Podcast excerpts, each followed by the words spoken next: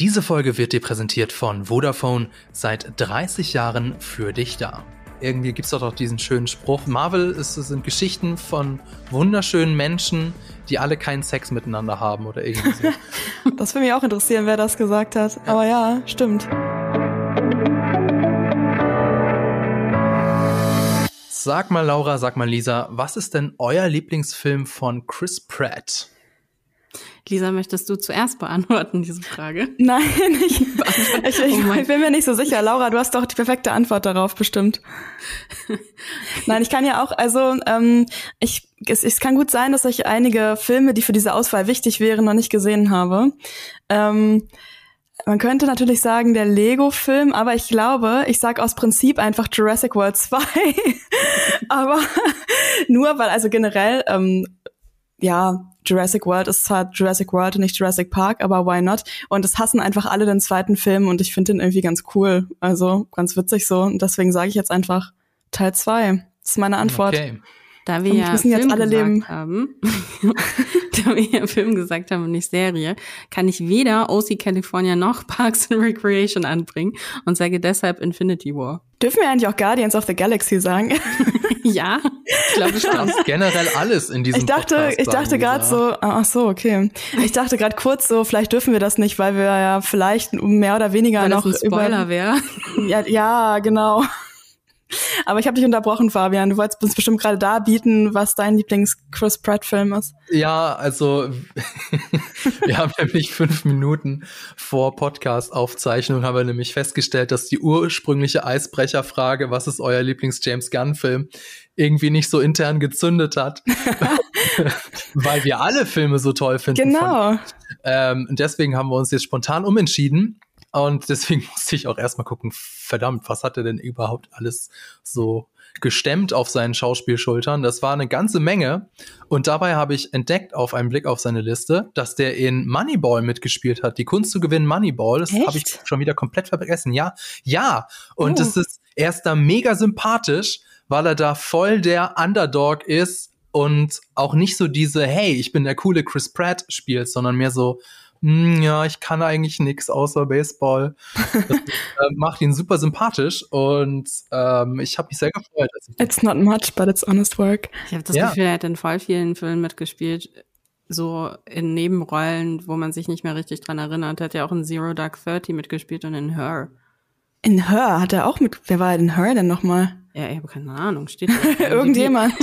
Vielleicht Theorie, Hot Take. Jemand hat einfach IMDb gehackt und einfach in alle möglichen Filme so ganz klein irgendwo Chris Pratt reingeschrieben, damit alle Leute denken, dass er überall mitgespielt hat. Citizen Kane steht hier auch. Ich weiß nicht, ob das ja. genau. Odyssee im Weltraum, was? Da war Chris ja. Pratt auch. Ja, doch. Doch, im Aber wo ich mir sicher bin, dass er mitgespielt hat, ist in der Guardians of the Galaxy Trilogie. Uh. Und äh, damit wären wir nämlich auch zum Thema gekommen. Denn ähm, erst einmal herzlich willkommen zu einer neuen Folge von Die Quadrataugen, eurem Film- und Serienpodcast powered by Vodafone. Wir sind gerade aus der Pressevorführung von Guardians of the Galaxy Volume 3 rausgekommen. Wir, das sind Lisa Oppermann, meine Kollegin von GigaTV Mac. Hallo. Hallo. Laura Samide, die ist nicht nur unsere Expertin für Marvel, Laura weiß auch alles über die Feinheiten des Drehbuchschreibens. Hallo Laura. Hi. Und ich bin Fabian Douglas, ebenfalls Moderator von Giga TV Mac. Ja, und deswegen wollen wir heute in dieser Podcast-Folge über den aktuellen Film von Guardians of the Galaxy sprechen und der, der ja so der Abschluss der Guardians-Trilogie ist. Äh, deswegen schon mal an dieser Stelle eine Spoilerwarnung für die Guardians of the Galaxy-Reihe. Wir ähm, reden dann erst etwas allgemeiner über den dritten Film und dann gibt's noch mal eine extra dicke Spoilerwarnung, falls ihr noch nicht da drin wart und den noch nicht gesehen habt. Äh, schaut auch gerne noch mal in die Show Notes, um diese Spoilerwarnung nicht zu verpassen. Aber bevor es soweit ist, erstmal ein wenig Werbung. Jedes Jahr bringen die Hersteller neue Handys auf den Markt. Neue Handys sind natürlich eine tolle Sache für Technikfans, aber wie können neue Technologien mit Umwelt- und Klimaschutz in Einklang gebracht werden? Mit seinem One-for-One-Versprechen will Vodafone seinen Teil zur Lösung dieser Herausforderung beitragen. Das One-for-One-Versprechen lautet, dass für jedes Handy, das bei Vodafone in Kombination mit einem Tarif gekauft wird, ein altes Handy recycelt wird, mindestens eine Million jährlich. Denn auch wenn alte Geräte nicht mehr einwandfrei funktionieren, können können sie dennoch recycelt werden. Mit so einer Kreislaufwirtschaft können wir Ressourcen und unsere Umwelt schonen. Vodafone arbeitet hierfür mit einem Partner zusammen, der Altgeräte in Ländern ohne sicheres Recycling-System einsammelt und fachgerecht in Europa recycelt. Mehr Infos zum One-for-One-Versprechen findet ihr in den Show Notes. Und damit sind wir wieder zurück aus der Werbung, zurück in den Weltraum zu den Guardians of the Galaxy. Ja, ich wollte erstmal so ein bisschen allgemein mit euch über die Guardians reden, denn so ein bisschen stechen die Guardians ja aus den Marvel-Heldinnen und Helden heraus. Äh, warum? Also, ich finde, das ist so zum einen so dieses Weltraum-Setting. Klar, ich glaube, in den Thor-Filmen gab es das auch schon. Wobei ich ja, Klammer auf, gestehen muss, dass ich die nie gesehen habe, Klammer zu. Deswegen weiß ich das nicht so Alle genau. Alle Torfilme, oder? Ähm, eins und zwei. Ah, so. Ja. Und dann sind die auch ein bisschen weird, also sind so ein bisschen anders als so die, als Iron Man oder Captain America. Und ähm, von der Stimmung her, vielleicht kann man das auch ganz gut vergleichen. Also im ersten Teil spielt Peter Quill, die Hauptfigur, dargestellt von Chris Pratt, ja sehr gerne mit seinem Walkman, was so die Stimmung von, von, den, von der Guardians-Reihe eigentlich sehr gut zusammenfasst. Also du hast zum einen diese heitere Popmusik, aber auf der anderen Seite immer, auf der anderen Seite immer auch so eine gewisse Traurigkeit, weil dieser Walkman und diese Musik erinnert ihn ja an die Zeit äh, mit seiner Mutter auf der Erde, bevor sie eben an Krebs gestorben ist. Ein, äh, ja, nicht so, nicht so schönes Thema. Ähm, wie, wie seht ihr denn über die Guardians? Oder sind das für euch einfach so Helden aus der zweiten Reihe wie in den Comics oder äh, sind die schon auch was Besonderes im, im Marvel Cinematic Universe? Ich glaube, ich fand die auch gerade aus dem Grund, den du gemeint hast, immer ganz cool, ähm, weil die eben nicht so diese klassischen SuperheldInnen sind, sondern weil die halt einfach alle mega verpeilt und irgendwie so ein bisschen komisch sind.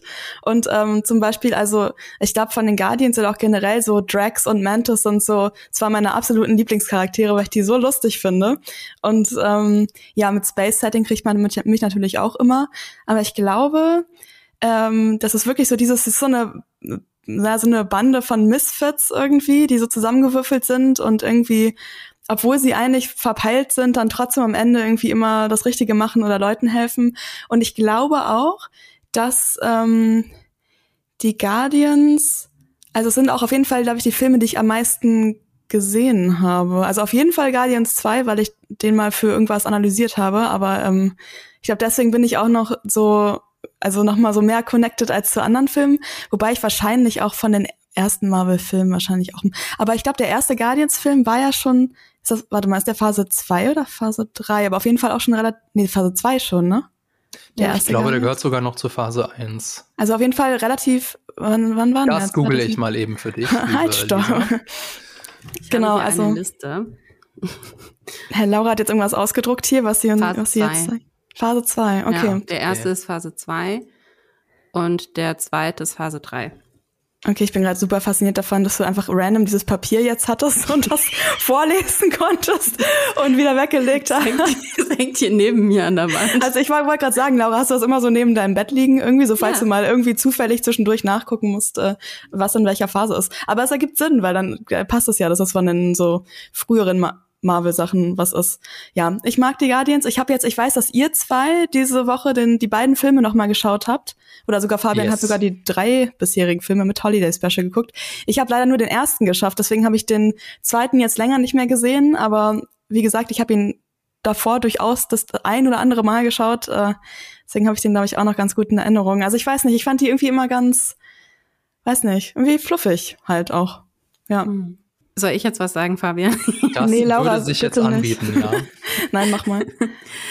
ähm, ich habe, bei mir ist es genau das Gegenteil, interessanterweise, weil ich habe beide Filme ähm, Volume 1 und 2 im Kino damals gesehen und hab die auch äh, fand die auch soweit ganz entertaining, hatte aber irgendwie nicht so richtig dann die Ambitionen, die danach nochmal mir anzuschauen.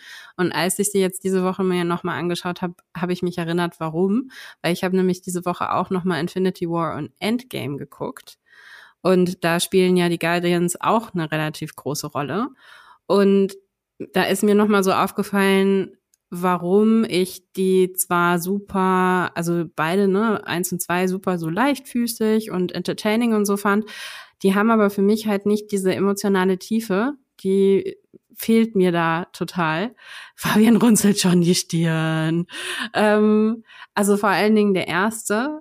Ähm, und den zweiten fand ich halt so ein bisschen, jetzt nochmal beim wiederholten Schauen, fand ich halt so ein bisschen so, ja, okay, weiß ich nicht.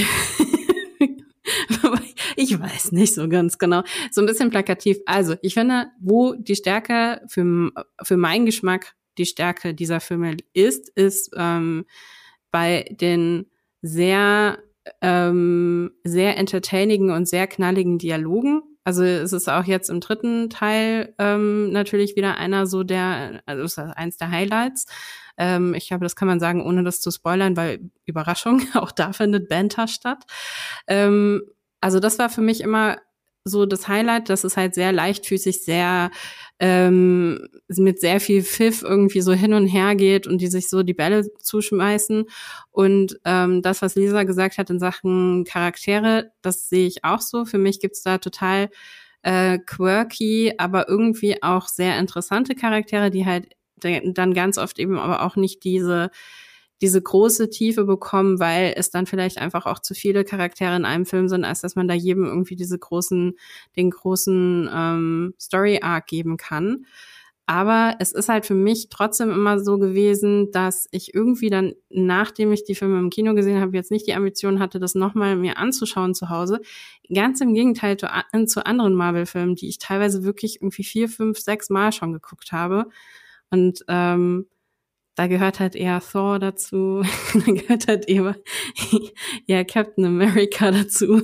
Also da bin, da bin ich halt eher so. Guardians, lustig, fun, aber irgendwie auch nicht so, nicht so. Und dann ist mir auch diese Woche nochmal aufgefallen, dass ich im ersten Film teilweise dass er nicht so gut gealtert ist. Also ja, das wollte ich eben sagen. Da sind so ein paar sexistische Sprüche drin. Ist mir ja. auch aufgefallen. Wusste ich auch gar nicht mehr jetzt bis ja, vor dieser Woche. Das würdest du so heute nicht mehr machen. Nee, das, das, ist stimmt. echt krass, ne? Das ist jetzt, wann kam der erste raus? 2014. 2014, ne? Also jetzt knapp neun Jahre später. Und so würdest du den heute nicht mehr erzählen.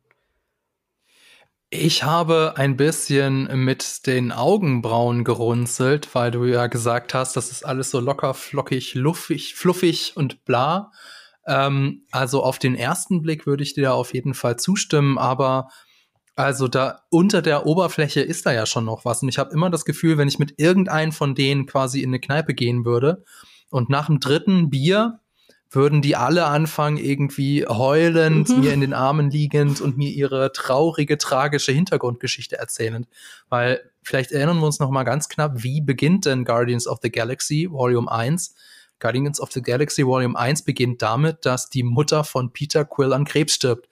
So, what a way to start a movie. Aber, äh, und das ist ja auch irgendwie schon wichtig für die Filmreihe und es ist nicht so vordergründig. Also die Guardians-Reihe ist, ist kein Drama. Ja, das ist, ist ein Marvel-Superhelden, bonbonbunte, Knallbum-Peng-Action. Aber ich finde trotzdem, dass vor allem verglichen mit so anderen Blockbuster-Figuren das Guardians-Ensemble schon noch eins der stärkeren ist, was so die Figurenzeichnung anbelangt. Aber du hast ja die Character Arcs beschrieben, die ähm, eventuell noch nicht so gut funktioniert haben oder die noch nicht so präsent waren in den bisherigen Filmen. Da können wir jetzt bestimmt auch noch drüber reden, ob das denn jetzt in Volume 3 einigermaßen geklappt hat. Aber ähm, ganz kurz ja? dazu. Ich finde halt, ja, die Mutter stirbt an Krebs, aber das ist so 101 Drehbuch schreiben, Backstory Wound. Also, aber die anderen Charaktere haben doch auch alle irgendwelche ja, dramatischen Hintergründe. Die haben eine Backstory Wound. Und das definiert ihren Charakter. Da ist nichts noch sonder irgendwie was noch dabei ist. Weißt du, Trucks hat Frau und Kind verloren, weil das ist immer der große Motivator irgendwie, um halt irgendwie einen Mann auf seine Reise zu schicken. Der andere große Motivator ist, dass er als Kind seine Eltern verloren hat. Ja, also ich meine, das ist ja jetzt, also im Grunde genommen tausch, tausch die Mutter, ähm, die an Krebs stirbt, aus mit, mit äh, Batmans Eltern, die halt irgendwie erschossen werden. Das ist die gleiche Wunde, die da benutzt wird. Und dann wird aber nicht noch weiter was draus gemacht. Also natürlich hat es super viel mit Verdrängung zu tun. Und ja, da gebe ich dir recht, wenn du die in die Kneipe setzen wirst und irgendwie mit, mit Bier abfüllst, dann wird da auf jeden Fall was, was krachen. Und da werden auf jeden Fall Sachen rausgeholt. Aber die Frage ist doch auch, inwiefern spielst du in der Geschichte damit, dass da halt einfach noch ein bisschen mehr erzählt wird. Und ich finde nämlich die interessanten, diese an, interessanten Sachen, die ähm, passieren alle in Infinity War und Endgame. Weil da, also vor allen Dingen Infinity War. Der ganze zweite Film ist doch eigentlich die quasi die Familiengeschichte von Peter. Ja, es ist, es ist das, genau, es ist das Treffen mit dem Vater. Aber was ist die große, also was ist da die große die große Entwicklung, weißt du, außer dass er feststellt, oh, sein Vater ist ein Arschloch. ja. Und also ich sehe halt die wirkliche Entwicklung von von äh, Peter, also was er daraus gelernt hat, sehe ich erst in den Infinity War. Die sehe ich nicht in den in den ähm, Guardians of the Galaxy Filmen. Witzigerweise, jetzt muss ich mal kurz, oh, wenn ich es jetzt schnell finde, auf äh, Wikipedia.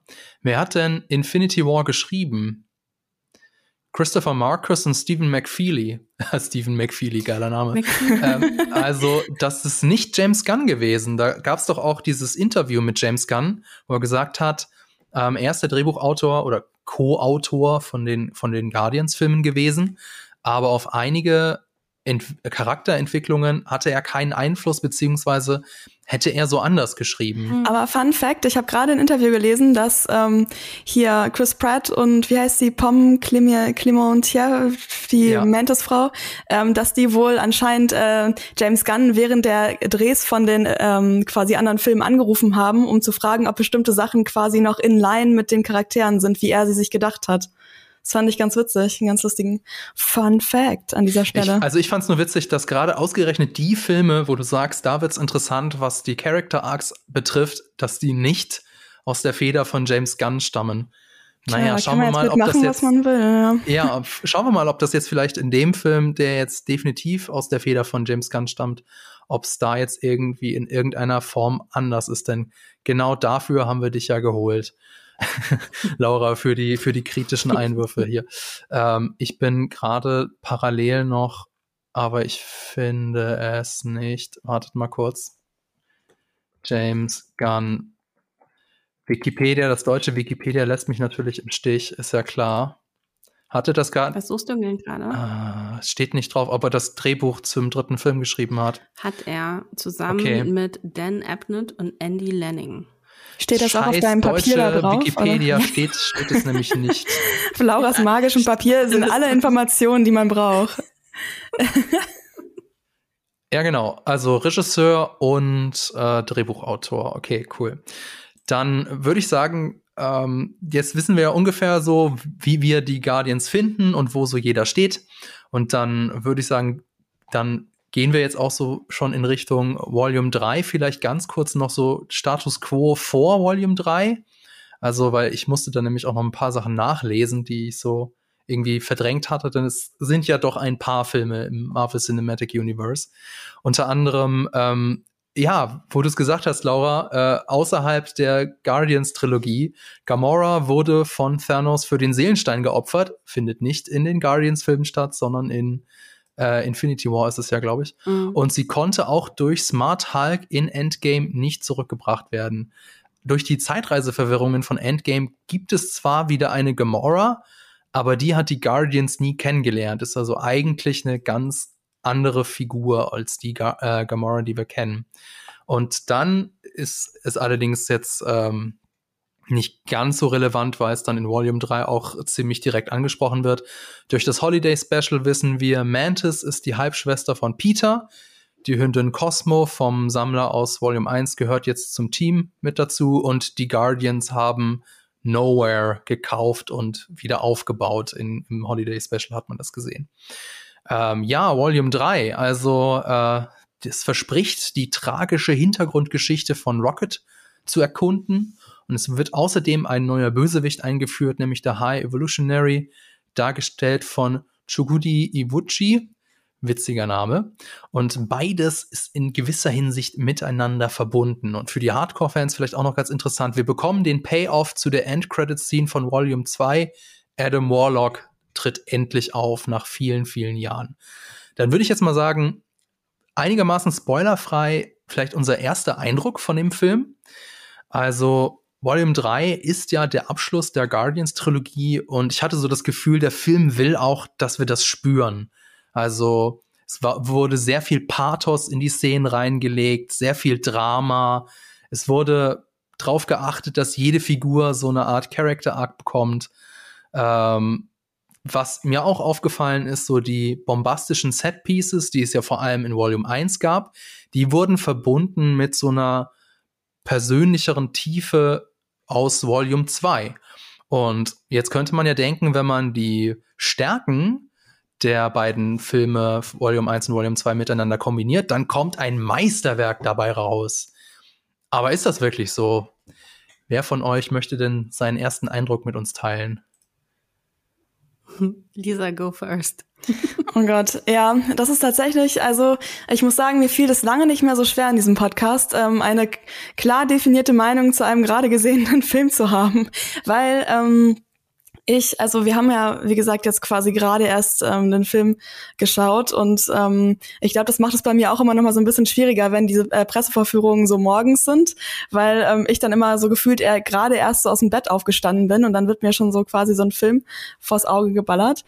Aber ich muss sagen, erst, also ich glaube, im ersten Drittel des Films war ich echt so ein bisschen kritisch ähm, da war ich irgendwie so, da war ich zwischendurch so, oh, ich glaube, ich mag den Film nicht. Und dann ähm, ist es aber irgendwie am gegen Ende dann auch wieder, da war ich dann auch so, okay, jetzt waren schon auch wieder coole Szenen und ähm, das darf ich ja nicht spoilern, aber ähm, die mich sozusagen auch, also die sich auch sehr Guardian-mäßig und vor allem auch sehr, das kann ich auf jeden Fall sagen, ähm, der Film hat sich schon sehr marvelig vor Endgame angefühlt für mich. Aber ähm, ich habe das Gefühl, ich muss dann auf jeden Fall noch mal sehen. Also ich würde sagen, meine ähm, aktuelle Meinung ist jetzt nicht bei Meisterwerk irgendwie, weil es so ein paar Sachen gab, so wo ich nicht sicher bin. Also das kann ich jetzt auch noch nicht sagen, ähm, ob das so quasi für mich so ineinander gepasst hat ja, ich würde, ja, ich hm, sagt sagt sagt ihr hm. mal. Ich habe das Gefühl, dieser Podcast, äh, das Ziel dieses Podcasts ist für mich, dass ich nach diesem Podcast eine Meinung habe. Weil wenn ich mich meine ganzen Gefühle vielleicht euch erzählt habe, es ist wie so quasi jetzt Therapie so. Mhm. Wenn ich mhm. euch alles erzählt habe, was mich beschäftigt, dann ja. bin ich am Ende. Vielleicht habe ich so eine klare klare Meinung. Ich bin ein bisschen mega gut, mega gut. Es kostet weniger und wir sind immer für dich da. Oh, Lisa. danke. Also dann sagt sagt ihr mal, was ihr so denkt, vielleicht. Ja, Laura, vielleicht möchtest du. Ich kann mich lustigerweise natürlich Lisa auch so ein bisschen anschließen, weil ich finde es auch sehr schwer, diesen Film zu greifen, weil da sehr viel passiert. Und auf der anderen Seite, das, was ich ja jetzt eben gerade schon ähm, gesagt habe, was mich an den ersten zweien so ein bisschen gestört hat, und ich finde immer noch trotzdem, dass es coole Filme sind. Ne? Also nimmt mhm. die Kritik von mir jetzt nicht zu, zu sehr zum Herzen. Headline, Laura hasst die Guardians-Filme. Oh mein Gott.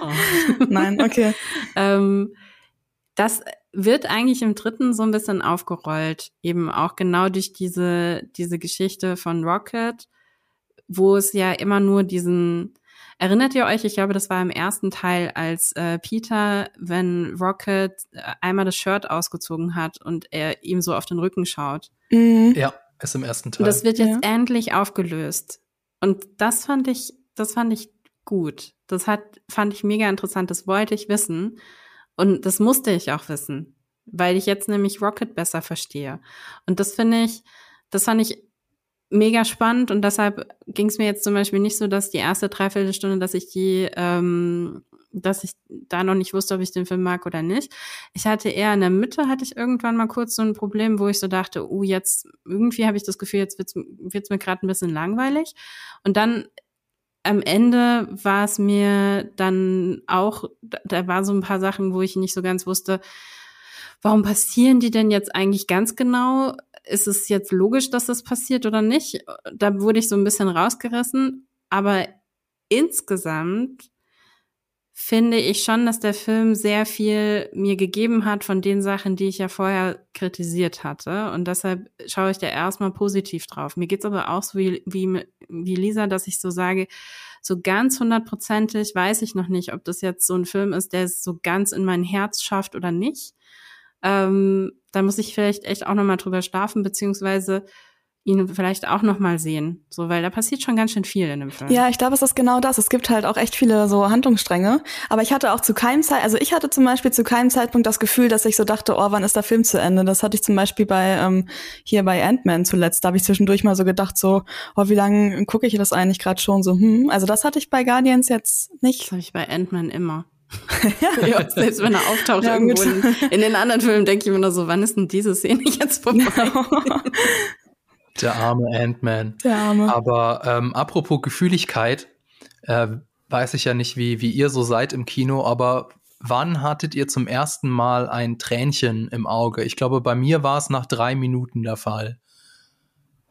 Das ist gar so, nicht? Okay. Ey, das ist so eine schwierige Frage, weil ganz ehrlich, ich heul bei den Filmen immer und das heißt aber nichts.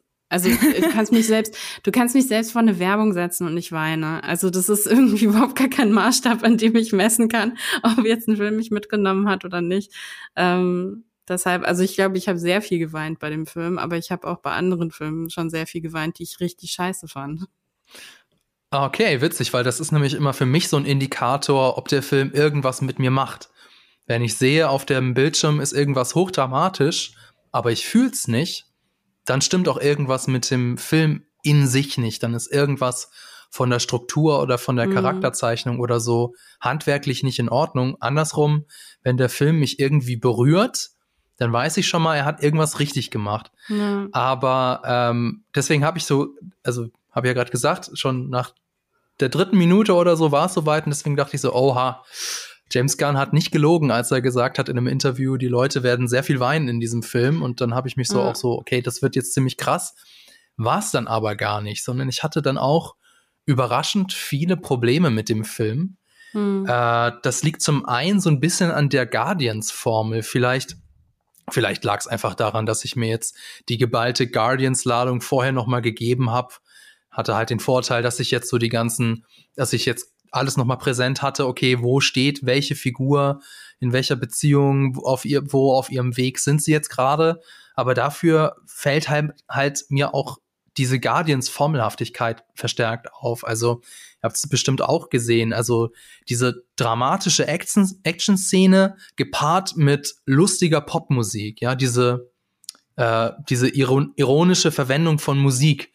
Das hat mich jetzt im dritten Teil tatsächlich ein bisschen genervt an einigen Stellen, weil ich war Mich so, ja. Auch. Mich auch. Und das ist das ein Das habe ich jetzt schon ja. so oft gesehen und ist es irgendwie nicht mehr weder neu noch witzig. Aber ich glaube, das lag auch an der Musikauswahl, ganz ehrlich. Ich finde, ja? dass der Score von, von dem dritten Teil wirklich stark abfällt im Vergleich zu den ersten zwei. Ich glaube, das Einzige, wo ich am Ende dann dachte, okay, das ist ein guter Use gewesen, irgendwie so von, von Florence and the Machine dann am Ende, wo ich so dachte, okay, das macht für mich noch irgendwie auch Sinn, das macht auch inhaltlich Sinn, irgendwie dieses, dieses Lied zu mhm. nehmen. Aber sie haben dieses Mal sehr viele Lieder ausgewählt, die halt nicht noch diese, diese, ich weiß auch nicht, also diese, diese Erhöhung nochmal dadurch haben, dass sie halt wirklich so richtig ins Ohr gehen, sondern ich hatte das Gefühl, sie hätten eher ähm, Songs ausgewählt, die vielleicht für sie persönlich irgendwie auch eine emotionale Verbindung haben oder ähm, vom, von den, vom Text her jetzt zu den,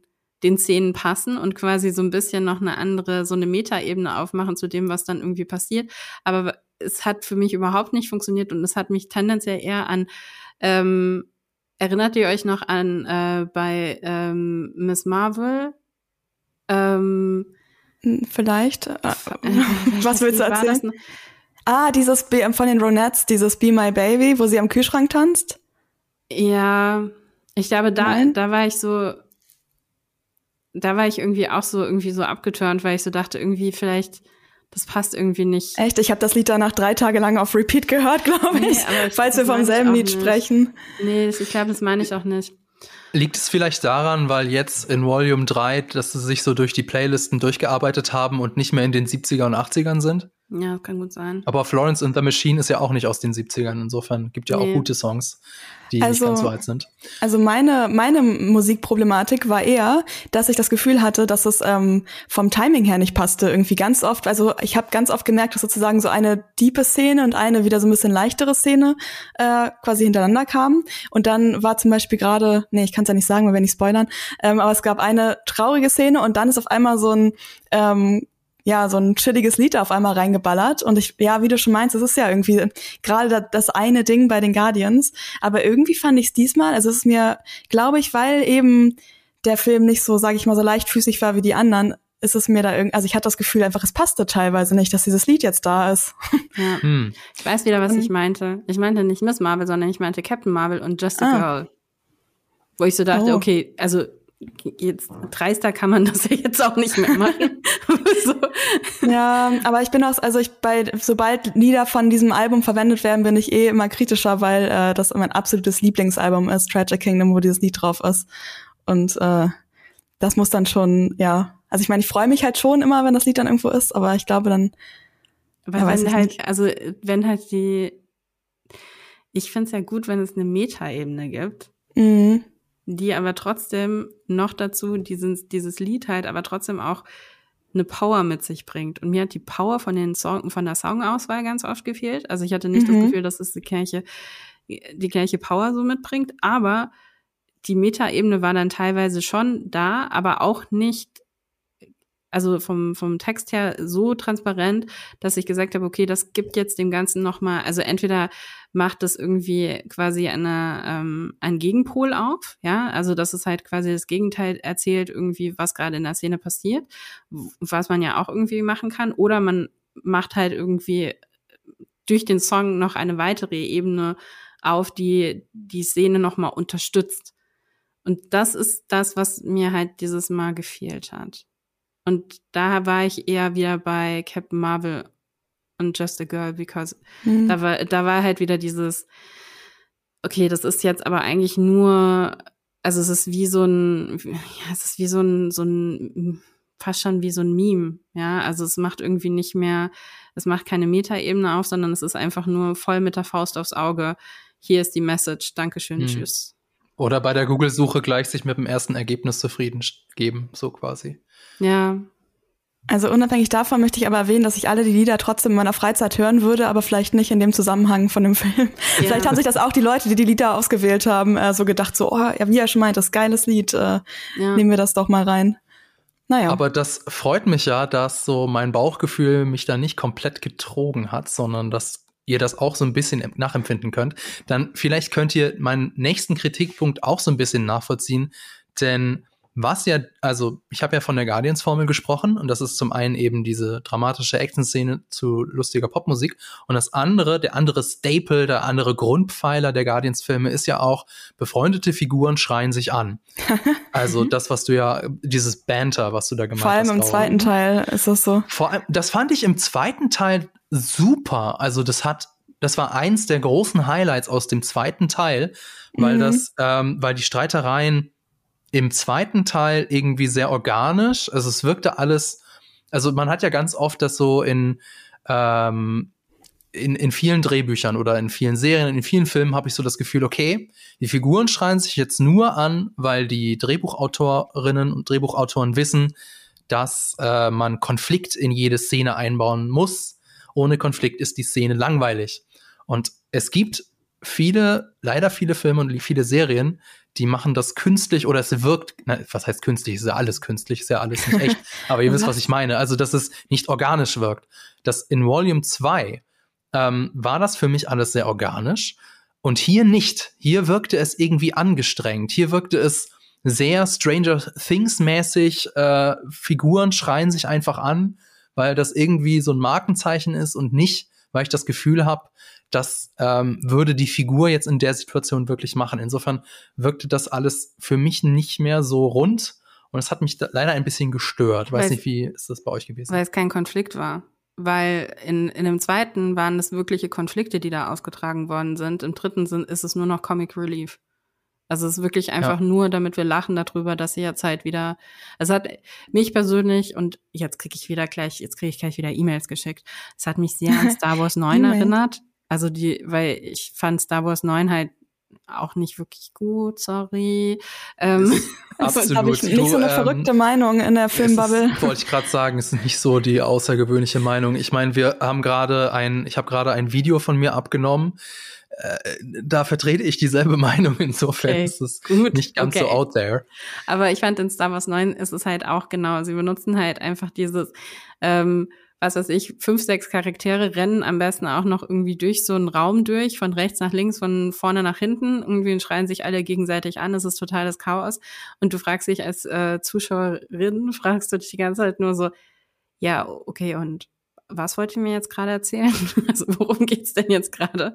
Und das fand ich ähm, ja bei, bei Volume 3 jetzt ähm, teilweise nicht so extrem. Ich fand diese noch besser als Star Wars auf jeden Fall. Also ich wollte auch gerade sagen, ich glaube aber so oft ist mir das nicht negativ aufgefallen, weil es gibt ähm, ja eine Szene, wo sie sogar quasi drauf eingehen und sagen, dass sie jetzt gerade mhm. quasi äh, umsonst schreien oder dass es gar keinen Sinn ergibt. Ja. Und dann gibt's noch eine Szene, wo sie tatsächlich äh, schreien, weil es eben einen Konflikt gibt oder weil eben sozusagen jemand äh, mal was ablässt, was schon die ganze Zeit mal gesagt werden musste. So ähm, weiß ich nicht. Ist also ist mir nicht so als so ein Ding in Erinnerung geblieben, glaube ich. Aber das fand ich, das ja. kam halt, also da sind wir wieder bei dem Kritikpunkt von mir von vom Anfang, wo ich sage, so richtig organisch kam das nämlich nicht.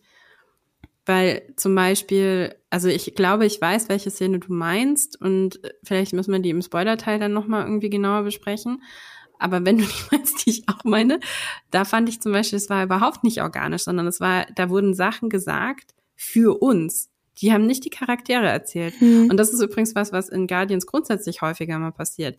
Dass Sachen, also dass es einen puren Informationsdialog gibt, wo Sachen für uns nochmal in den Dialog gelegt werden, damit wir wissen, ach ja, stimmt, so war das ja. Also wie zum Beispiel, ja, und du hast ja, du wurdest damals irgendwie äh, an dem Tag, an dem deine Mutter irgendwie gestorben ist, wurdest du ja entführt. Hast du denn jemals noch mit deinem Großvater geredet? Das ist ein Informationsdialog. Den kriegen wir da reingebraten, weil wir vielleicht uns nicht mehr an den ersten Film erinnern können. Und das fände ich, uff, uff, uff, uff. Das würdest du das wirklich in der Situation sagen, wenn du tagtäglich mit jemandem Zeit verbringst, würdest du in der Situation sagen, übrigens, weil damals, also sagst du so nicht, dagegen, ein authentischer Dialog würde komplett anders verlaufen. Du würdest es vielleicht den Inhalt auch sagen, ne? Also du würdest vielleicht darauf eingehen und sagen, das ist das, was mich gerade beschäftigt oder das ist das, was mich gerade stört oder das vermute ich jetzt gerade hinter dem, wie du dich verhältst. Aber du würdest es komplett anders formulieren und du würdest nicht mehr diesen großen Rundumschlag machen und sagen, damals, als du geboren worden bist, standen die Sterne so und so. Ja, also der Film hat sehr viel Exposition Dump. Ähm, ganz kommt man um sowas nicht herum, gerade wenn es jetzt irgendwie in einer fremden, naja, Galaxis will ich nicht sagen, aber in, wenn es irgendwie in einem in, außer, außerirdisch ist und so, wenn das, wenn wir da mit den ganzen Szenarien nicht so vertraut sind, dann muss eventuell der eine oder andere Exposition-Dialog mit rein. Aber es ist mir schon auch aufgefallen, dass da sehr viel passiert. Also nicht nur Exposition Dump, was die Figurenzeichnung betrifft oder was die Figuren betrifft, sondern eben auch was die Story betrifft. Also ja, wie ihr, wie ihr alle wisst, ist es ja so und so das, ne? Also der, der berühmte, wie ihr ja wisst, Dialog. Vielleicht sollten wir gleich mal spoilern und die Sachen wirklich erzählen, äh, damit wir dann so konkrete Beispiele auch sagen können. Ja, aber eins wollte ich noch davor sagen, und zwar, ähm, ich nenne das den Michael Bay-Effekt. Und zwar oh. fast jede Szene wird in dem Film, oder zumindest hatte ich das Gefühl, fast jede Szene wird so inszeniert, als wäre sie unglaublich dramatisch und wichtig. Stellt euch vor, so wie die für Frodo-Szene aus Herr der Ringe. der Unterschied ist nur, die Szene gibt's halt im dritten Herr der Ringe-Film einmal. Und in äh, Guardians of the Galaxy Volume 3 gibt es halt eine Handvoll von diesen Szenen. Also ich will nicht sagen, jede Szene ist so, aber also gefühlt jede zweite. Und dadurch schwächt sich natürlich der Effekt ab, denn wenn jede Szene super wichtig ist, dann ist es irgendwann keine mehr. Und da würde mich jetzt vor allem mal äh, Lauras Meinung interessieren, ob ich mir das nur eingebildet habe oder ob es ob es diesen Michael Bay-Effekt in Volume 3 tatsächlich gibt. Hm, warum, warum ist es der Michael Bay-Effekt? Ähm, ach so, Entschuldigung, das muss ich natürlich auch erklären, weil Michael Bay ist nicht von der Dramaturgie her, sondern von der Inszenierung her. Michael Bay inszeniert jede Szene so, als wäre sie die wichtigste Szene im ganzen Film. Hm. Also die hm. Kamera, ständig gibt's, gibt's Hero-Shots, ständig bewegt sich die Kamera, immer äh, Bewegung und, und super tolle Inszenierung. Und ähm, gleicher, also andere Ebene, aber gleicher Effekt. Dadurch, dass inszenatorisch jede Szene gleich wichtig ist, sind sie irgendwann alle gleich unwichtig, weil alles so mhm. in so einem Dramati dramaturgischen Brei versinkt. Mhm. Ich muss gerade dran denken. Oh, sorry. Sorry, nee, sag. Nee, ich wollte nur was Dummes sagen. Sonst sag deine Sache. Die, die nee, wirklich, ja. Ich wollte nur gerade sagen, dass ich gerade dran denken musste, wie wir die House of the Dragon Podcast gemacht haben und äh, du, Laura, wolltest, dass Michael Bay die nächste Staffel inszeniert und dann immer so mit einer Kamera unter den Drachen so durchsurft und so. Aber es hat absolut nichts mit dem zu tun, was Fabian gerade gefragt hat. Deswegen wollte ich eigentlich oh, das nicht. Ja. Ich möchte das auch immer noch. Ja, ich finde das auch immer noch eine gute Idee. Ich möchte Aber, eine Folge ja. von ihm haben. Bitte, bitte, bitte. Das würde ich auch super gerne sehen, ja. Aber anscheinend hat er auch schon Guardians gemacht, jetzt laut Fabian. Ja. Er ist so überall. Das wäre die, die äh, ultimative Füllerfolge, wo nicht so viel passiert, aber es sieht mega toll aus. Ja. ähm, ich finde es super spannend, dass du das sagst, Fabian. Und ich kann mir vorstellen, und wenn ich den Film nochmal mir anschaue, dass ich dir vermutlich recht geben würde. Ähm, weil eventuell, also ich meine, wenn man jetzt mal also nochmal zu dem, was ich vorhin gesagt habe, wenn man jetzt mal drüber nachdenkt, ne?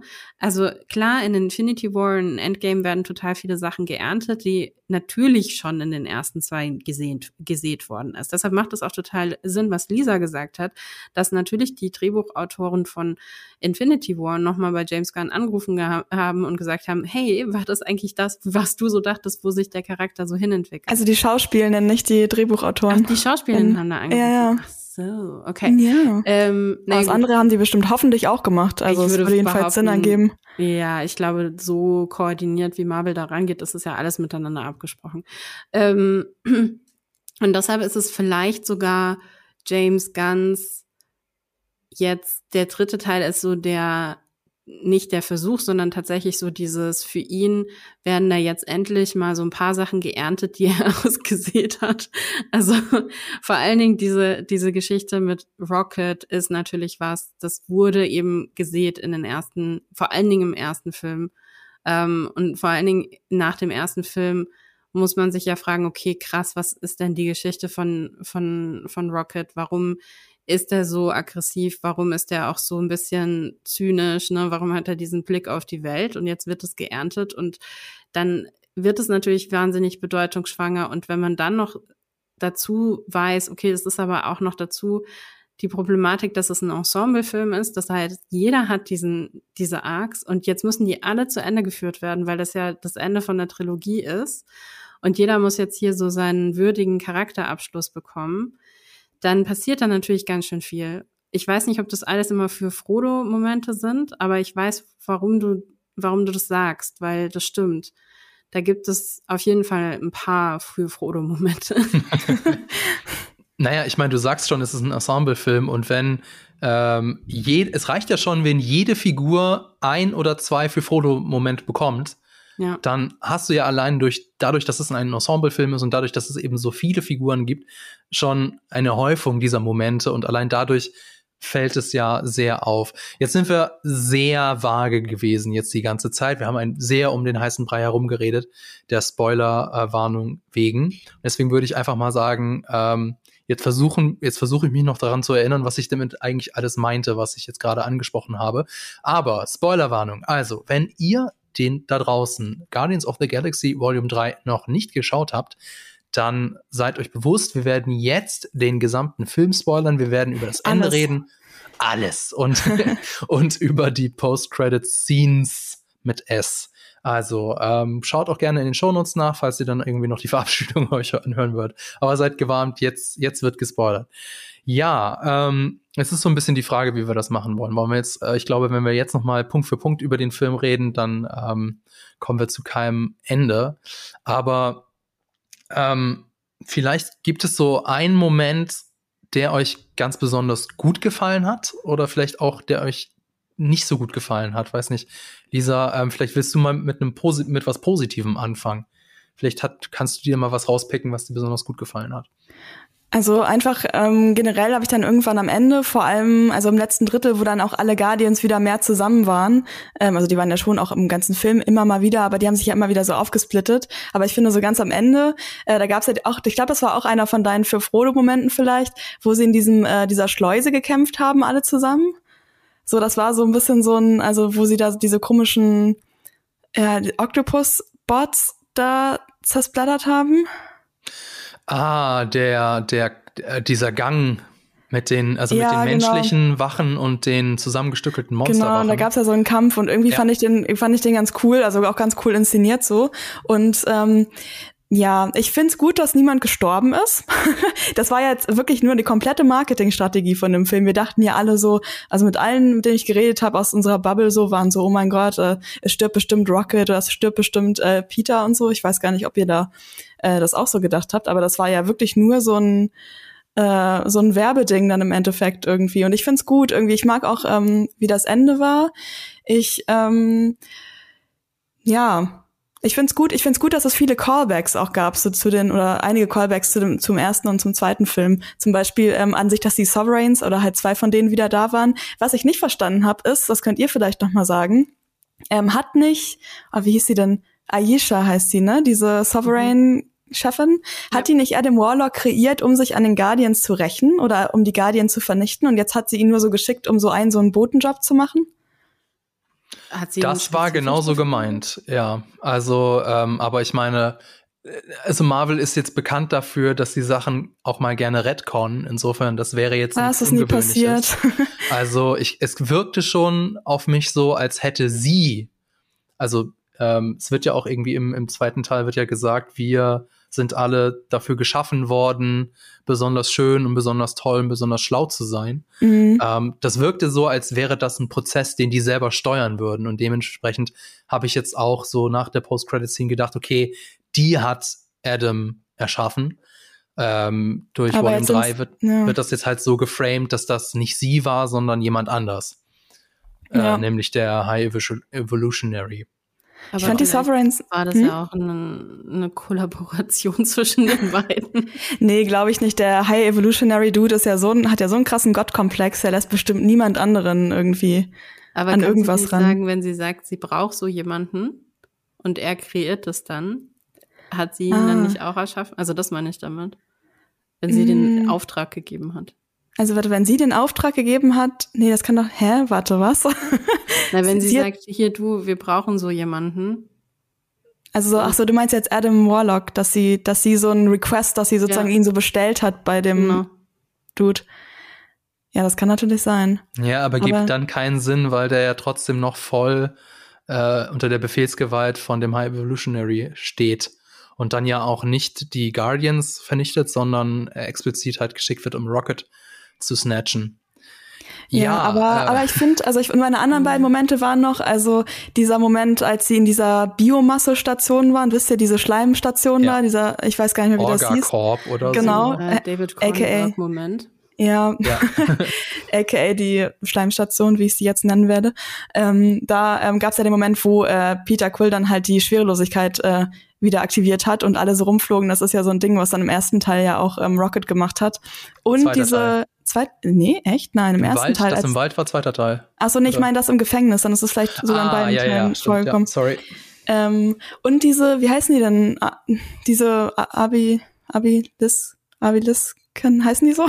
diese komischen Tentakeldinger mit den Zähnen auf jeden Fall. Die war, sind ja auch, da gegen so einen haben die doch auch am Anfang vom zweiten Teil genau, gekämpft. Genau, die die Batterien fressen. Genau, die Batterienleute. Und sowas fand ich irgendwie alles ganz schön. Wie gesagt, die Sovereigns mag ich eh. Ich eine diese diese Szene, wo sie ähm, die Sovereigns, glaube ich, oder auch glaube ich Ayesha auf dem einen, ah, ist das sogar in Nowhere, wo sie da landet und dann vor ihr dieser Teppich ausgerollt wird. Das fand ich immer das super ist nicht in Nowhere gewesen. Es ist auf diesem Eisplaneten Ah, gewesen, stimmt. wo die Ravager Party gemacht haben. Ah, genau, der Partyplanet, stimmt. Der Anyway, Partyplanet. ja, das fand ich schön und wie gesagt, im Endeffekt, auch wenn jetzt ein paar von den Szenen so ähm, äh, so ein bisschen geforced waren, sage ich jetzt mal so, oder ein paar Dialoge, was ihr gesagt habt, fand ich es irgendwie trotzdem schön, die Guardians wieder zusammen zu sehen und wie gesagt, ich hatte einfach so ein bisschen so ein altes Marvel-Gefühl. Ja, ich hatte Ja. das alte Marvel-Gefühl, das hatte ich tatsächlich auch. Also schon am Anfang, ne, wenn ganz am Anfang irgendwie das Marvel-Logo kommt und dann irgendwie nochmal so die Helden durchgelaufen sind, aber dieses Mal waren es die, die Guardians, die man sieht. Ähm, das war kurz irgendwie, kurz ganz, ganz cool, weil es schon irgendwie so ein bisschen so ist, dass jetzt die, die letzte Phase sich einfach so krass zersplittert angefühlt hat. Und gerade weil ich diese Woche nochmal Infinity War und Endgame geguckt habe und auch mal so in diesem alten Marvel-Ding drin war und irgendwie so dachte, hey, das, das war schon gut. Es war schon, es gibt einen Grund, warum, warum das schon gut war und warum es im Moment gerade sich so ein bisschen orientierungslos irgendwie anfühlt, als wären wir alle mal ganz kurz irgendwo ins Weltall gekippt worden und müssen uns jetzt irgendwie neu orientieren. Und da sind diese ganzen neuen Planeten und die sind teilweise auch total toll und, und schön, aber irgendwie ähm, weiß man noch nicht so ganz genau, wo man eigentlich gerade ist. Ähm, und das habe ich auf jeden Fall bei dem Film auch irgendwie gehabt, ne? Also dieses, dieses Gefühl. Hattest du denn irgendein Highlight? Hat dir irgendein Setpiece besonders gut gefallen, Laura? Hm, also ich muss sagen, dass ich wirklich, das sind keine Set Pieces gewesen, aber diese ganzen Flashbacks ähm, von auf Rocket und äh, die ganzen Friends-Szenen ähm, mit den anderen drei im Käfig, die sind mir schon sehr nahe gegangen. Die haben mich irgendwie auch total erinnert an, also klar, das hat halt so einen totalen Wolverine-Touch ja auch irgendwie auch so, ne? Also, dass man dieses, dieses Experiment an, an den, den Kreaturen ähm, ist jetzt nichts, was man jetzt so noch nie gesehen hat. Es hat mich total an diese, diese Fernsehserie, also es ist eine Netflix-Serie erinnert, äh, wo sie auch in solchen Pots leben. Ich meine jetzt nicht Love is Blind, by the way. Oh Gott. So- Ja, es ist Erinnert- das Gleiche, so Laura. an Love is Blind erinnert, einfach wo die in diesen Pots leben. Nee, wie hießen die? Da gab es zwei Staffeln von The OA. Ähm, ach so. Das Habt ihr die ich nicht. gesehen? Nee. Nee. Ich habe eine ganz interessante Frage euch. Welche, welcher ist denn euer liebster Chris? Schön gedroppt. ähm, jetzt muss man erklären, das ist ein Meme, angeblich. Ich bin ja im Herzen ein Boomer, deswegen verstehe ich das nicht. Naja, es Äh. ist auf jeden Fall eine relevante Frage, die im Internet immer wieder gestellt wird. Wer Ich, ich kann die nicht beantworten, aber mein Lieblings-Chris-Accessoire ist der weiße Pulli aus äh, Knives Out auf jeden Fall. Okay, alles klar. Ja. Gut, dann haben wir das ja jetzt auch geklärt. Haben wir auch geklärt. Aber genau, an The OA hat mich das erinnert. Ähm, und das mochte ich total gerne. Also diese Flashbacks, ne, mit den, Ich- ja. mit den Tieren, die sich, äh, die dann Freunde wurden. Ich finde, die Flashbacks ähm, waren, glaube ich, oder alles, was diese Flashbacks waren, waren ja quasi das, was so als das Diepe in dem neuen Film angekündigt wurden. Und für mich ist es irgendwie total seltsam, weil einerseits ähm, hat mich das halt schon irgendwie so betroffen gemacht, weil halt Tiere, die eingesperrt werden, dann denen Experimente durchgeführt werden, ist ja nichts, was unbedingt realitätsfern ist. Im Gegenteil, es ist äh, literally was passiert auf unserer Welt. Und ähm, aber gleichzeitig hat mich das irgendwie dann, also ich habe da, also ich habe tatsächlich, weil Fabian eben fragte, wann wir eine Träne verdrückt haben, ich habe irgendwie während den Szenen nie so, also da hatte ich nie so eine Emotionen und habe mich total über mich selbst gewundert und dachte, hm, ja, vielleicht bin ich auch irgendwie zu müde, um das gerade so richtig an mich ranzulassen, weil ich es ja auf so einer logischen Ebene auch total schrecklich fand eigentlich.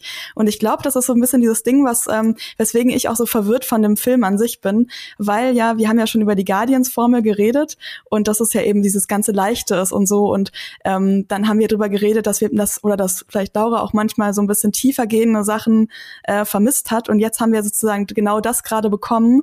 Und vielleicht weiß ich gerade noch nicht so genau, ähm, wie ich das verbinde, sozusagen die Guardians, die ich in ihren Einzelfilmen, also jetzt nicht in den Avengers-Filmen, aber in ihren eigenen Filmen kenne, mit dieser neuen tiefen Ebene, also dieses neue Verknüpfen von diesen Jokes und halt dieser ganzen Rocket-Geschichte. Ich glaube, da, da muss ich mir noch Gedanken drüber machen oder das vielleicht noch mal sehen. Ich glaube, das hat mich wirklich, ähm, das hat mich verunsichert, die Kombination auf einmal, glaube ich. Ich glaube, es ist wirklich ein großer Punkt, weswegen ich äh, noch nicht hundertprozentig abschließend sagen kann, wie ich den Film finde.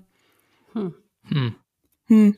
Ich glaube, ähm, ich bin das, ich sehe das nämlich genau anders als Laura. Ich glaube, mir hat nämlich die Andeutung gereicht. Also mir hat so gereicht, so ja, ich bin halt irgendwie ein Experiment.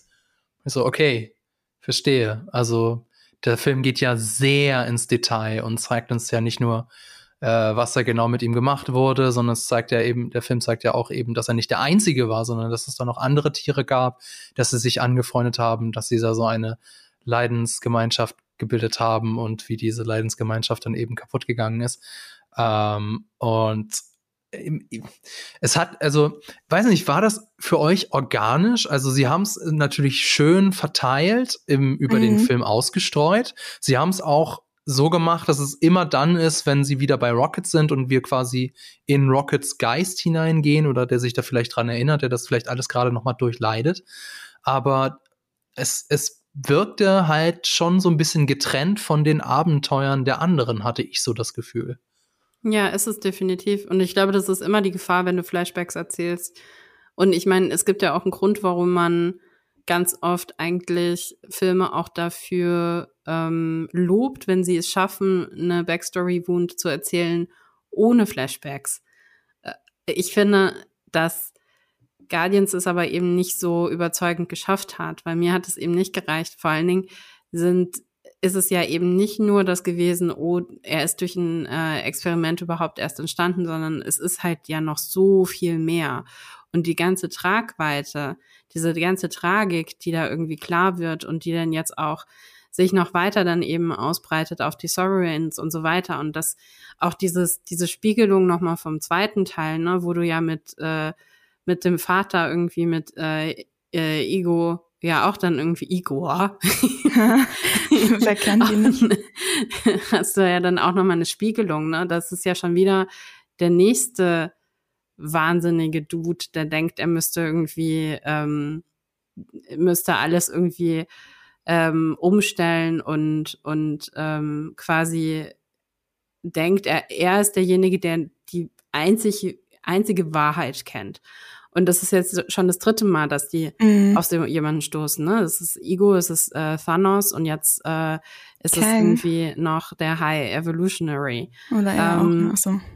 Wen sagst du? Nee, ich wollte gerade Kang sagen, aber ich glaube, es liegt einfach daran, also ich wollte ja. euch gerade fragen, wie ihr den High Evolutionary fandet, weil mein Ding ist ja immer so, dass ich immer nicht so richtig mit Marvel-Bösewichten immer nicht so richtig ähm, ja, mich verbinden kann oder ich, die haben immer nicht so einen großen Einfluss auf mich irgendwie. Und dann lese ich immer in so Reviews, oh, und er ist so ein krasser Bösewicht und er spielt das richtig gruselig und ich denk so, hm, ich saß im Kino und war so, ja, also, hm, weiß ich jetzt nicht. Fandet ihr den gut? Also wie der so als Figur porträtiert wurde oder fand, habt ihr euch das zu sehr gestört, dass wir das irgendwie schon zum dritten Mal jetzt sehen anscheinend? Ich fand ihn nicht so spannend. Ich fand ihn tatsächlich nicht so spannend wie jetzt zum Beispiel Gore.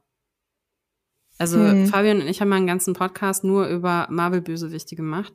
Mhm. Ähm, und also mein Ding ist halt, dass ich die, die Bösewichte eigentlich immer erst dann spannend finde, wenn sie halt tatsächlich noch ein bisschen mehr Fleisch bekommen, ja. Und wenn es halt nicht einfach nur so der äh, James Bond-Bösewicht Masterplan ist, irgendwie, der dann halt irgendwie am Ende durchkreuzt wird.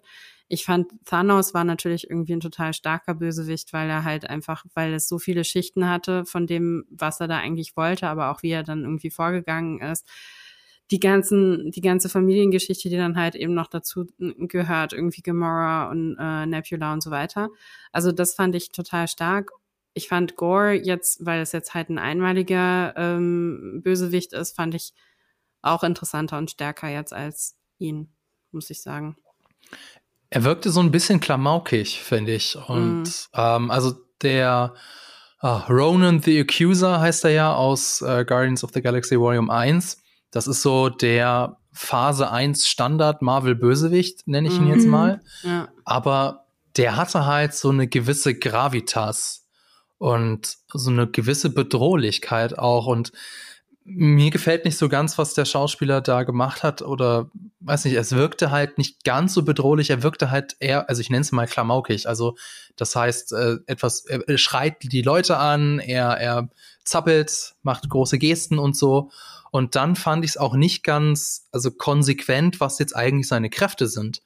Denn ähm, ist er, also er, er den, den Adam Warlock, der ja am Anfang gezeigt wird, dass er das ganze Guardians-Team halt äh, vermöbeln kann und auch äh, Rocket eben schwer tödlich verletzt und selbst eine, eine Stichverletzung durch Nebula dann ähm, überlebt. Und der wird dann eben, um dann zu zeigen, wieder im Gegenschluss, okay, der ist noch krasser, der High Evolutionary, der äh, krumpelt ihn dann ja so an die Wand, an die Wand ran. Und also das war ja dann nicht seine eigene, also er ist kein Psioniker oder so, sondern das ist sein Anzug, glaube ich, ne? Und deswegen war das so, okay, der ist, der ist ultra krass, der ist ultra stark. Und dann schafft es Rocket halt relativ easy, also äh, totally easy Burial Inconvenience mäßig, die Kräfte irgendwie abzuschalten und dann, dann bringen sie ihn halt um oder schalten mhm. ihn halt, äh, schalten ihn halt aus das fand ich inkonsequent. Da war ich so, okay, das äh, jetzt habe ich irgendwie nicht ganz verstanden, was, wie, wie stark der eigentlich sein soll. Aber schon beim, aber das ist, gehört auch zu diesen unlogisch, äh, unlogischen Sachen, die ich, die mich gestört haben. Aber schon beim ersten Mal, als er ihn angreift, fragst du dich, äh, wieso eigentlich? Wie ist das jetzt irgendwie passiert? Ähm, aber wo wir jetzt äh, schon so bei Logik-Sachen sind, ich habe auch nicht ganz verstanden, warum Nowhere da jetzt hinkommen muss. Weil sie noch ein Schlachtschiff gebraucht haben, oder? Ja, aber, dachte ich auch. Aber macht das echt Sinn? Sorry, aber ja, die brauchen halt Verstärkung, oder? dahin. Ich weiß nicht. Ach so, warum die nicht einfach ein paar Schiffe, also warum die nicht so ein paar Minischiffe haben, quasi, die sie dann einzeln hätten schicken können, oder? Ja, sie fliegen halt einfach diesen ganzen, also ist ja gut, das ist kein Planet, sondern das ist halt dieser Kopf irgendwie von dem, von dem Celestial, äh, Celestial oder? Ja. ja. Aber es ist halt, ich weiß nicht, also klar, es ist halt in dem Sinne ein Schlachtschiff, aber auf der anderen Seite, du bringst halt die komplette Stadt mit sämtlichen Bewohnern und Bewohnerinnen und Kindern da jetzt hin, ja. bringst sie in die Gefahrenzone. Für was jetzt eigentlich genau? Also eigentlich nur ganz am Ende für, ähm, da, um dann halt eben die Leute zu evakuieren. Aber das wussten sie zu diesem Zeitpunkt ja noch gar nicht. Also es war halt auch sowas, wo man so gemerkt hat, ach so, das wurde jetzt gerade von hinten gedacht das muss jetzt am Ende da sein, damit die Leute darüber und damit wir diese Szene dann haben. Aber es macht in dem Moment, finde ich, nicht so viel Sinn. Also es ist auch dieses Ganze, dass jetzt, äh, dass sie da irgendwie aus dem Auge heraus irgendwie diese große Kanone fahren können. Ähm, war jetzt eben auch in den ersten Filmen, hat es ja auch noch keine Rolle gespielt, aber jetzt ist es offensichtlich eben dieses, dieses Schlachtschiff irgendwie auch zum Verteidigen. Fand ich, fand ich auch nicht so ganz logisch. Also ich glaube, sie haben es deswegen gemacht, weil sie die Ravager nicht schon wiederholen können, weil sie das ja schon im ersten Teil gemacht haben. Deswegen ja, muss es was Neues, was, was anderes geben. Aber das ist halt eine, äh, ja, eine, eine Erklärung außerhalb des Universums und nicht innerhalb des Universums.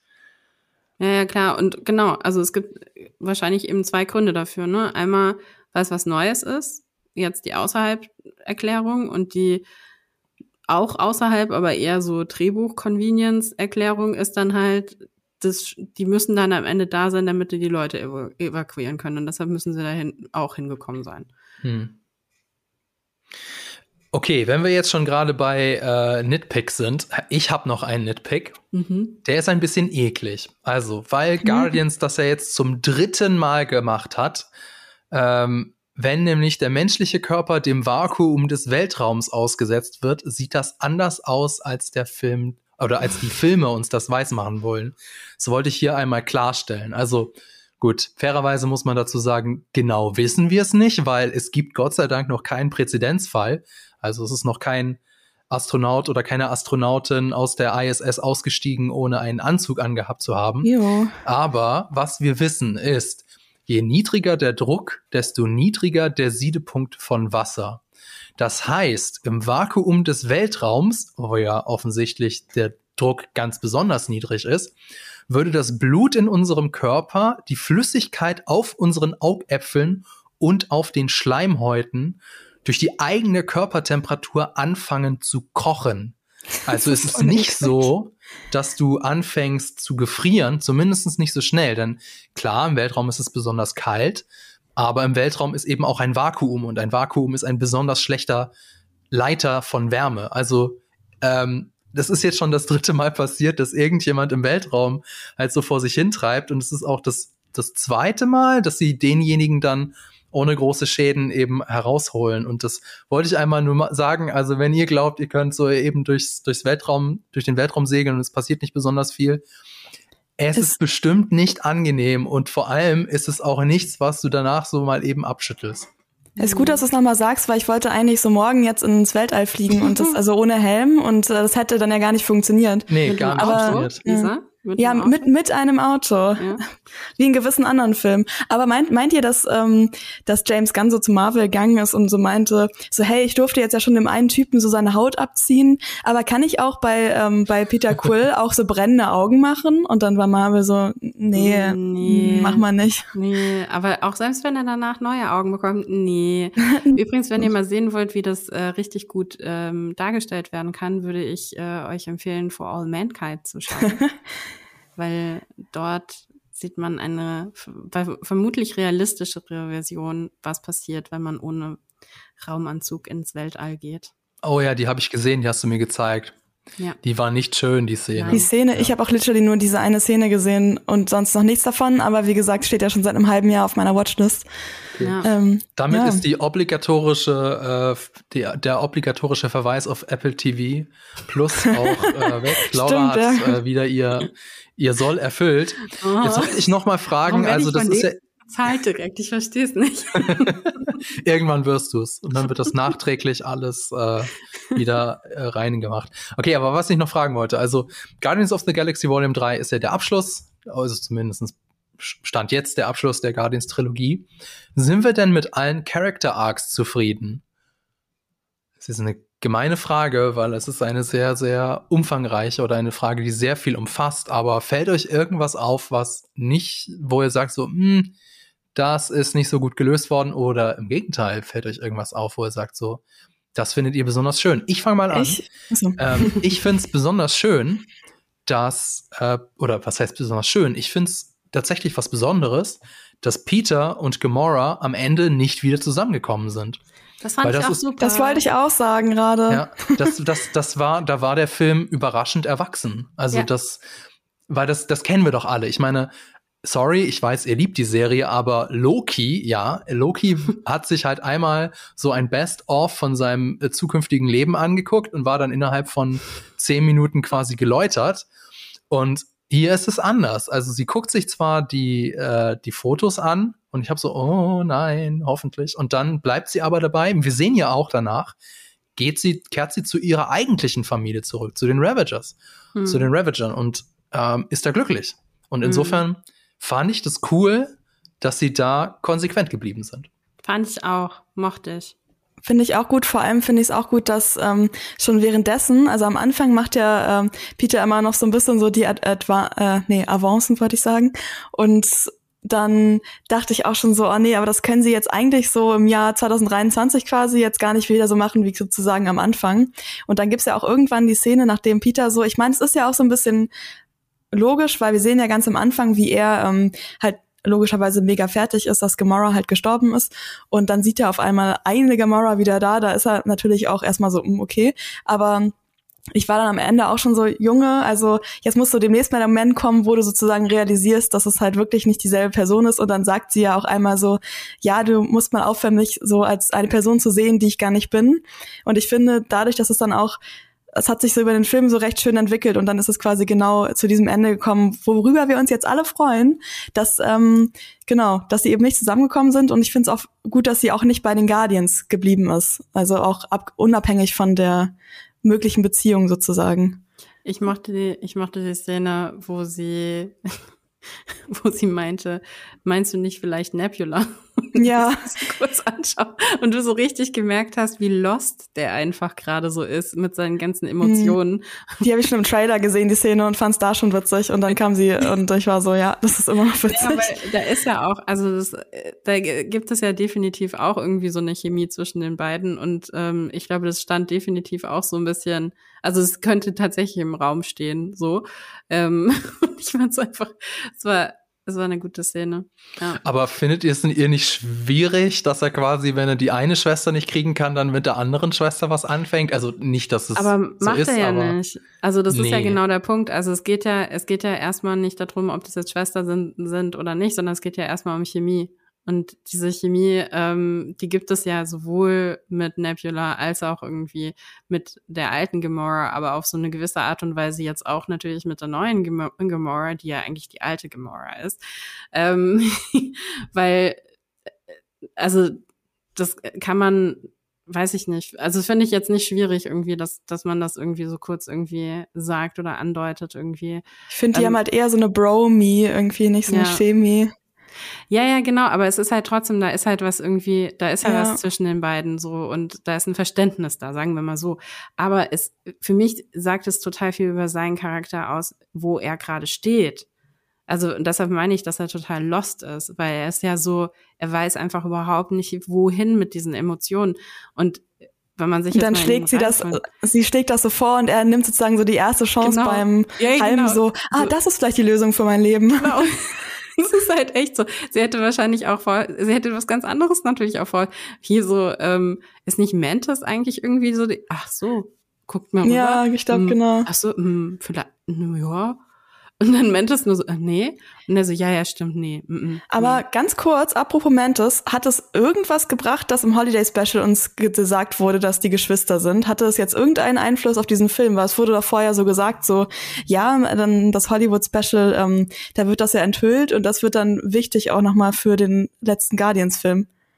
Ich finde nicht, dass sie sich anders zueinander verhalten haben, außer die eine Szene, als halt Mantis ähm, ihm da so einen Vortrag gehalten hat, irgendwie da, was ihr, glaube ich, meintet, wo die Kommunikation komisch war oder so. Aber ich hatte nicht den Eindruck, also ich hatte das, irgendwie hätten die auch nicht, hätten die auch nicht verwandt bleiben können.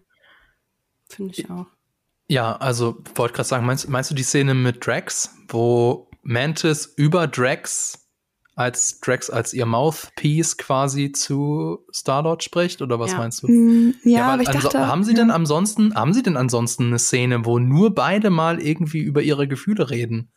Weil ich glaube nämlich nicht. Ich dachte, war das nicht mit der Mutter? Das war doch die Szene, oder? Wo es um, wo ähm, sie ähm, random auf einmal über, genau, da hat sie doch gesagt so, wieso hast du nie deinen Großvater besucht, nachdem du entführt worden bist? Ja, aber das kam ja, glaube ich, direkt danach, oder? Also es war ja nach dem Ja, Oder das kann also sein. Es, also es kann nicht komplett, ich weiß gerade nicht mehr, ob es direkt danach kam, aber es war, bezog sich natürlich auf die Track-Szene, weil er ja schon auch durchschaut hat.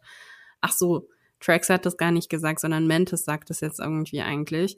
Mhm. Und dann ist ja klar, okay, da gibt's jetzt einfach diesen, da gibt's jetzt diese, diese Sache, die zu lösen ist zwischen den beiden, weil Mantis was irgendwie über ihn sagt oder von ihm will und er das aber nicht bereit ist zu liefern.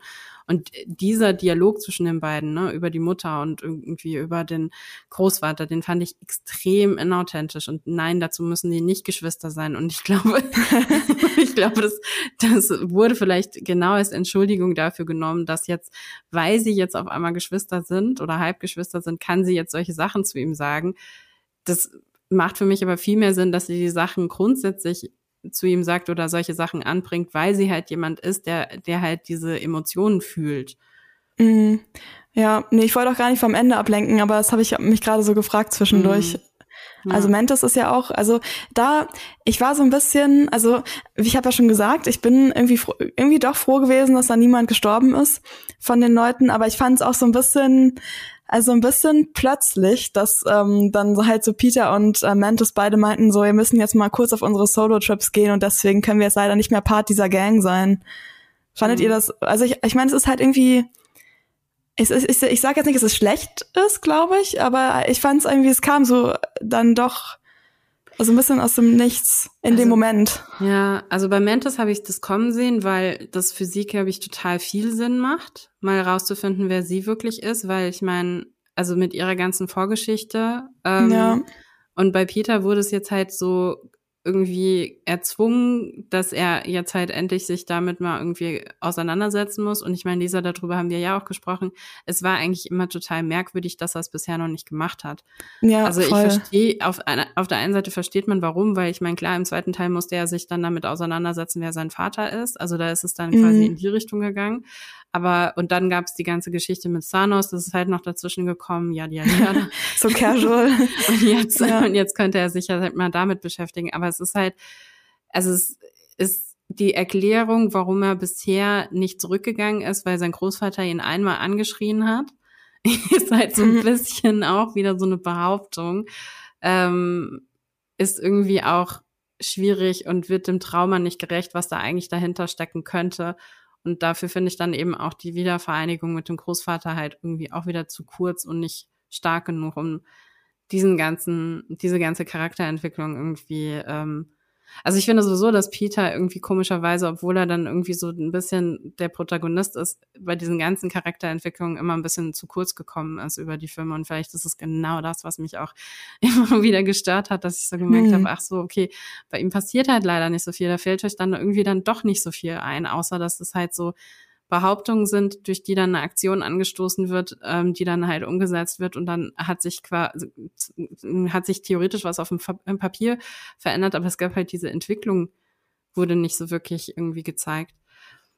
Aber zu deiner Frage zurück, Fabian, also was mir zu kurz gekommen ist, mal abgesehen von Peter, ist äh, Groot. Da habe ich auch so ein bisschen gedacht, okay, also es war irgendwie so schön im zweiten Teil irgendwie und dann auch über ähm, Infinity War und Endgame war das dann halt, also vor allen Dingen Infinity War war das dann halt auch nochmal so, so, ähm, so angelegt, irgendwie, okay, was passiert mit dem jetzt eigentlich? Irgendwie so vom Teenager und jetzt ist er irgendwie der junge Erwachsene. Da hat mir irgendwie auch noch ein bisschen was gefehlt. Ähm, das fand ich irgendwie auch, da habe ich gedacht, ach, hm, naja, was ich aber wiederum schön fand, war die Entwicklung von Trucks, weil das irgendwie ganz, irgendwie ganz cool war, dieses, ach so, genau, das, du bist einfach ein Dad. Ja, er ist, er ist Drax, uh, Drax the Dad und nicht Drax the Destroyer. und auf einmal machen diese ganzen Dad-Jokes auch einfach Sinn. Na. Ja. Aber ähm, was ich ein bisschen schade fand oder so, dass die mir hat da ein bisschen zu, äh, mir hat irgendwie die Liebe gefehlt. Also die Liebe untereinander der Figuren, vielleicht auch tatsächlich nicht nur platonische, sondern, sondern sogar mehr. Weil ähm, ihr erinnert euch ja, ähm, Volume 2 sagt Drax ja zu Mantis so, nee, ich finde dich unfassbar hässlich, aber das ist was Gutes, denn wenn du weißt, dass du hässlich bist und jemand mag dich, dann weißt du, die mögen dich wirklich nicht, weil du irgendwie, äh, nicht wegen deines Äußeren, sondern wegen deiner Schönheit in dir drin. Und am Ende sagt Drax zu Mantis, ähm, you're beautiful. Und dann schenkt, äh, schiebt er natürlich noch hinein, also from the inside, weil er, er findet sie natürlich hässlich. Aber da hat er ja eigentlich in der Szene seine Liebe zu ihr erklärt. Und ich habe so ein bisschen erwartet, dass das jetzt in Volume 3 irgendwie, also weitergeführt wird, dass da noch, dass da noch mehr kommt. Mhm. Aber es ist auf so einer sehr platronischen Ebene irgendwie stecken geblieben, was aber auch so ein grundsätzliches Marvel-Ding halt sein könnte. Also ich weiß nicht, wer das gesagt hat, aber irgendwie gibt's doch doch diesen schönen Spruch, Marvel, das sind ist Marvel ist, sind Geschichten von wunderschönen Menschen, die alle keinen Sex miteinander haben oder irgendwie das würde mich auch interessieren, wer das gesagt hat. Ja. Aber ja, stimmt. Ähm, aber ich, trotzdem ähm, stimme ich da Laura zu. Es hat sich irgendwie auch über den Film hinweg stimmig angeführt, dass Mantis mal so ein bisschen alleine zurechtkommen muss, weil sie ist ja, also, also sie wird von Drax immer so dargestellt, als wäre sie halt super schwach, aber sie ist ja trotzdem ziemlich mächtig, also sehr gut im Nahkampf und dann hat sie ja, ja noch ihre besonderen Fähigkeiten, die sie ja schon, schon recht mächtig macht. Und ähm, sie wird ja von im, im Laufe des Films immer wieder gesagt, ja, du bist so, you're so puny, you're so weak und dann irgendwann platzt es mal aus ihr raus. Insofern fand ich das schon in der Hinsicht nachvollziehbar, dass sie dann irgendwann sagt, okay, ich muss vielleicht mal äh, ein, ein kurzes Solo-Abenteuer machen oder so. Ähm, dass Cosmo, der, der, die Hündin, dass sie äh, am Ende noch, dass ihr großer Arc ist, dass Kraglin zu ihr sagt, you're a good dog, Großartig. Das so fand ich auch sein. eine super clevere Idee, irgendwie dieses Ganze mit dem, dass Hunde so beleidigt sind, wenn jemand es wagt, nicht zu ihnen zu sagen, dass sie ein toller Hund sind. Weil das einfach so 1A, so Hunde-Personality. Ja. Dass die so, das ist immer die, you're a good boy. und dass Craiglin den Pfeil ähm, jetzt unter Kontrolle hat, dass er den gemeistert hat. Mm. Das ist quasi so sein Arc gewesen. Ist natürlich ein bisschen, auch ein bisschen kurz. Also Fand ich bisschen, süß, aber. Äh, ja, es ist irgendwie, es ist schon süß. Und ich mag ihn ja auch total gerne. Irgendwie, weil er mit seinen großen, traurigen Augen und dieser Schlachsigkeit ist er schon irgendwie cute. Aber wenn wir mal ganz ehrlich sind, ist es so für einen Character Arc doch ein bisschen dünn. Aber ich meine, ist ja, er ist eine Nebenfigur, insofern ist es okay. Und also von einigen der Figuren habe ich so das Gefühl, ähm, die sind noch nicht auserzählt. Also Nebula zum Beispiel, da müsste man eigentlich noch ein paar Filme mit ihr machen. Mhm. Und die bräuchte noch mal irgendwie jemanden, ähm, mit dem sie, mit dem sie sich öffnen kann oder so. Und das führt uns eigentlich auch dann äh, zu meinem nächsten Punkt, denn zur, zur Aussicht, also wie geht's, zur Aussicht, genau. Ist besonders schön hier über die Milchstraße. Nee, also äh, wie geht's jetzt weiter? Denn James Gunn, der kreative Kopf hinter den Guardians-Filmen, der ist ja zur Konkurrenz gegangen. Gunn ist jetzt der Co-Leiter der DC-Studios, zusammen mit Peter Safran. Und dann haben wir Dave Bautista, der ja, also der Darsteller von Drax, der künftig ja lieber ernsthaftere Rolle spielen will. Das, dass er das kann, hat er ja schon ein bisschen angedeutet in, ähm, in Blade Runner 2049 und in dem ähm, Shamalama Ding Dong Film. Dann gibt's ja auch noch Zoe Saldana, die Gamora, die hat ja auch in einem Interview mhm. bestätigt, dass nach rund zehn Jahren MCU jetzt endgültig mal Schluss ist für sie. Also mit dem MCU, mit James Gunn macht sie dann wohl also weiter. Und das heißt jetzt nicht, dass wir die Guardians nie wiedersehen werden. Zum Beispiel Infinity War und Endgame. Sie können ja auch irgendwo noch als Teil der, der Avengers auftauchen oder so. Nur ein eigenständiger Guardians-Film ist wahrscheinlich eben unwahrscheinlich. Äh, aber wir haben ja schon auch in der zweiten Post-Credit-Scene gesehen, also der legendäre Star-Lord wird zurückkehren und der wird uns auf jeden Fall erhalten bleiben. Und vielleicht werden wir ja auch von der ein oder anderen Figur noch mehr sehen. Also gerade gerade Nebula sollte vielleicht noch ein paar Minuten auf der Leinwand bekommen. Wie seht ihr das? Traurig, dass die Guardians nie wieder einen Einzelfilm bekommen werden? Oder glaubt ihr, die auf jeden Fall, äh, je, oder sagt ihr, glaubt ihr so, ja, ja, Marvel guckt sich das Einspielergebnis an und je nachdem gibt es dann Spin-off? Mm, ich finde es, glaube ich, gut, dass sie sozusagen jetzt das so geplant abschließen, die ganze Geschichte mit dem Team, anstatt dass man es auch ewig weiterführt und dann quasi nach und nach so irgendwie alle rausdroppen. Und ich muss sagen, ich habe gedacht, bei der Post-Credit-Scene, oder ja doch, da sehen wir ja, wie sozusagen ähm, Rocket als neuer Chef so mit ähm, ja, einer neuen Kombination von Leuten sozusagen Gefahren bekämpft. Und da war ich so, ha, eigentlich würde sich ja sogar interessieren, was die jetzt sogar noch machen. Also so quasi, was die jetzt zusammen so für Abenteuer erleben. Und das fand ich ganz spannend, dass ich das gedacht habe. Obwohl es ja nicht mehr die originalen Guardians sind. Hm. Also ich könnte mir vorstellen, dass die äh, diese Kombination noch mal wieder irgendwann auftaucht in irgendeinem mhm. anderen Film. Weil ich fand's, ich hatte den Gedanken tatsächlich auch, weil ich auch so dachte, oh, das finde ich aber jetzt schon auch irgendwie. Ich war so überrascht, das fand ich, ja, dass ich das gar nicht so doof fand, dass das sozusagen ja. jetzt andere Leute sind.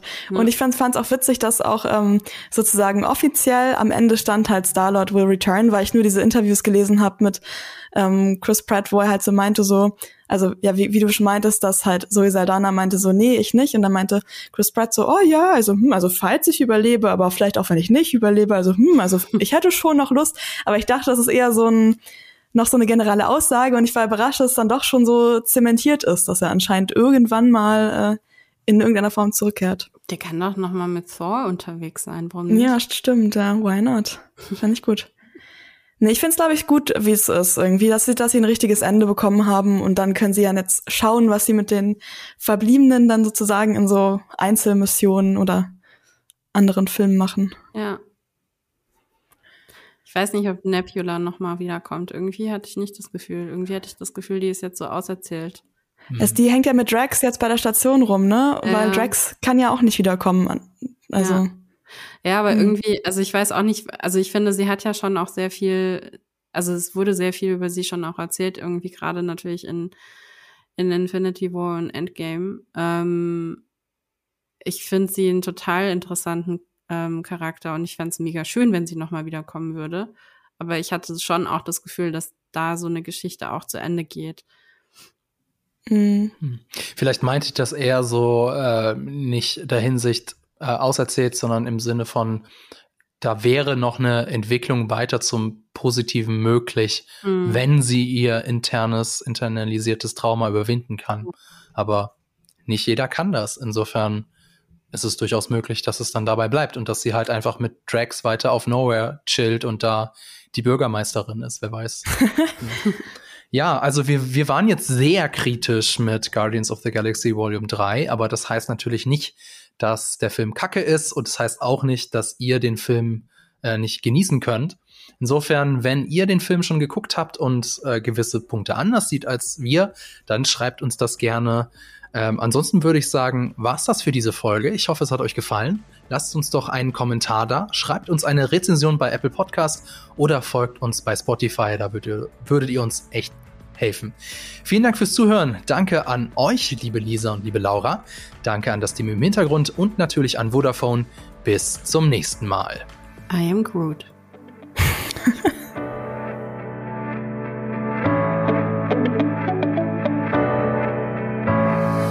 Diese Folge wurde dir präsentiert von Vodafone, seit 30 Jahren für dich da. Die Quadrataugen ist ein Podcast, der im Auftrag von Vodafone von Jellyfish Germany produziert wird. Die Moderatorinnen und Moderatoren sind Laura Samide, Lisa Oppermann und Fabian Douglas. Regie Ron Harupa, Produktion Laura Samide. Und wenn ihr jetzt noch nicht genug habt, dann schaut auf unseren YouTube-Kanal GigaTV Mag vorbei oder auf unserer Webseite. Die Links dazu findet ihr in den Show Notes.